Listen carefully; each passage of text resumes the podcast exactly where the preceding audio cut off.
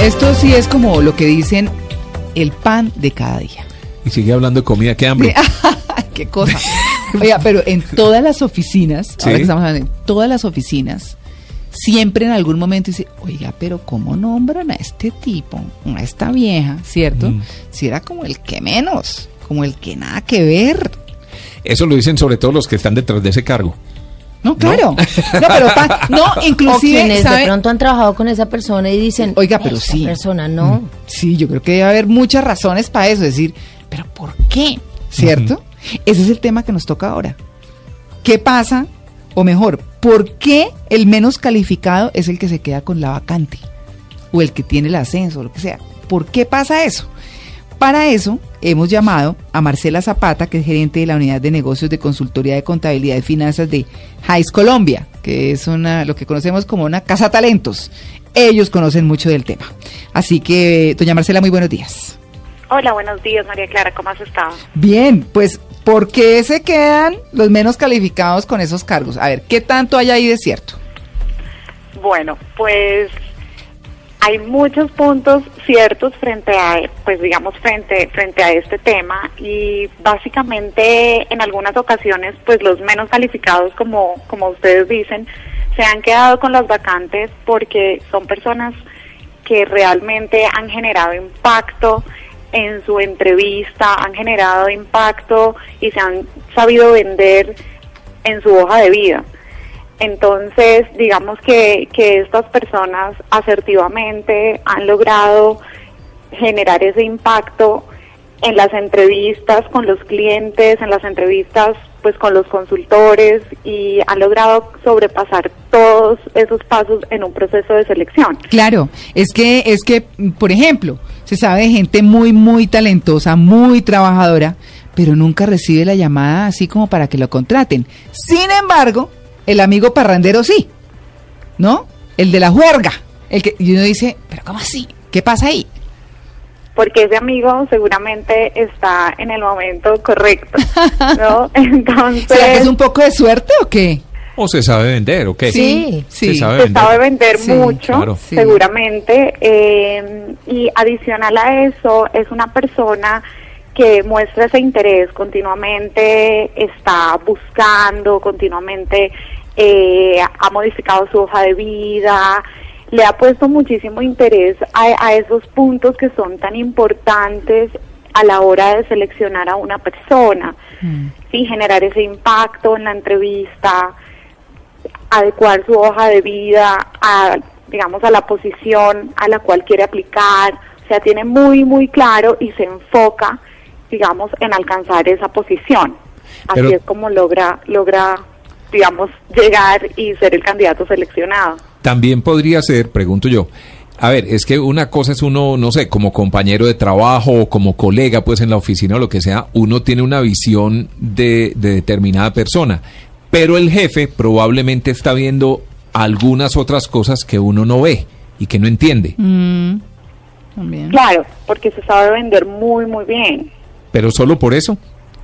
No, pues mira, es una obviamente la persona que está en la posición, una parte puede ser la imagen, cómo se vende frente a frente a los demás, frente a su jefe, como tú dices, y seguramente es una persona pues que tiene las capacidades, tiene las competencias o tiene el potencial para desarrollarlas. Entonces, siempre cuenta con los conocimientos técnicos y la combinación de, digamos, de, de estos dos temas es lo que hace que, que el jefe lo pueda ver como una persona apta para la posición.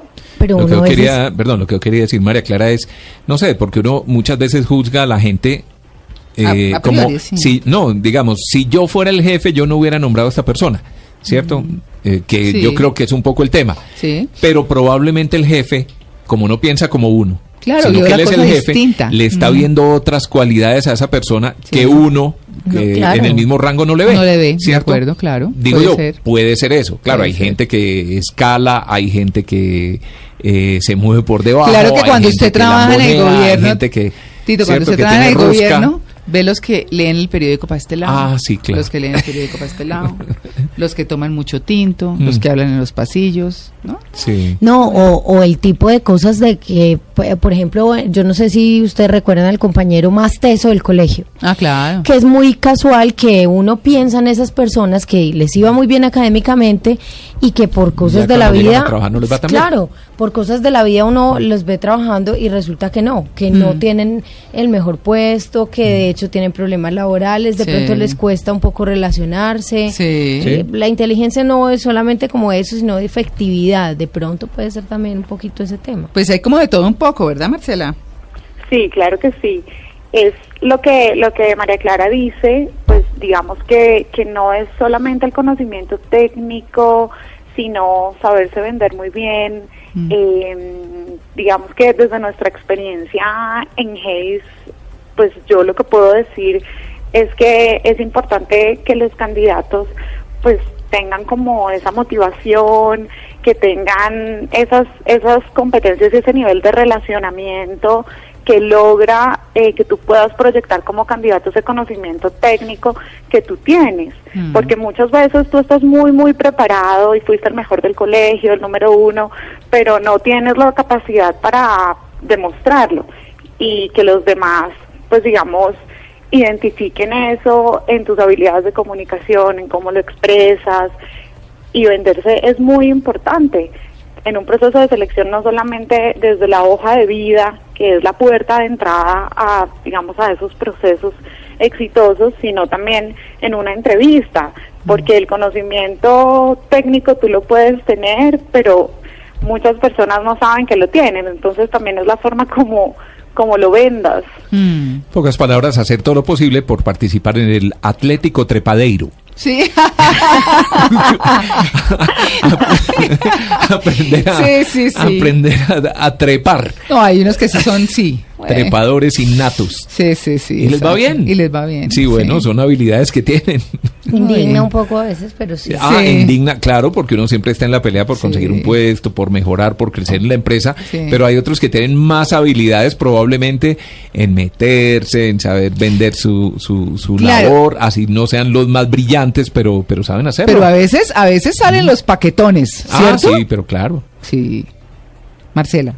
Sí, claro, esos son los, pues digamos, los riesgos que, que también se corren dentro de un proceso de selección, Mm. pues cuando no se hace un proceso cuidadoso, eh, cuando no se hace, por ejemplo, un proceso eh, con una firma, pues que esté realmente especializada, porque cuando tú te entrevistas con un consultor especializado, obviamente esta persona es responsable por cuidar o minimizar ese riesgo en temas técnicos y particularmente en Hayes, eso es lo que nosotros hacemos, porque las entrevistas por competencias, digamos, son un complemento a este conocimiento técnico y a esta evaluación que se hace, porque muchas veces nos quedamos con, con digamos, entrevistas muy superficiales o entrevistas muy generales y ahí es cuando nos salen esos, esos paquetones que ustedes mencionan. Sí, sí, ¿sí? sí, claro. Entonces esa es la importancia de, de tener, digamos, un proceso de selección cuidadoso, especializado, como nosotros tenemos en Hayes, Claro. ese riesgo de los paquetones. Qué bueno, qué bueno un día hacer una entrevista de cómo ser trepador en la vida Sí.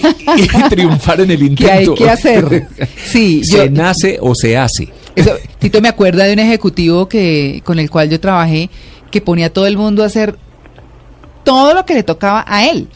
Obviamente, había personas que pues obviamente tenían que apoyarlo porque eso era parte Sí. de las tareas y la cosa y todo. Pero era todo, absolutamente todo, y entonces, como fácil. Y se llevaba todos los créditos. Claro, entonces día le dije yo, oiga, pero ¿qué tal esta delegación de tareas? Decía, ¿eso es un arte o no?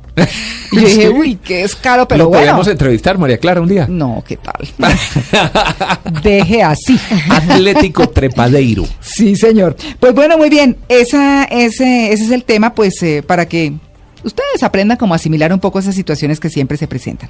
Marcela mm, Zapata, muchas gracias por atender en Blue Jeans de Blue Radio. Muchas gracias a ti, María Clara. Bueno, muy bien.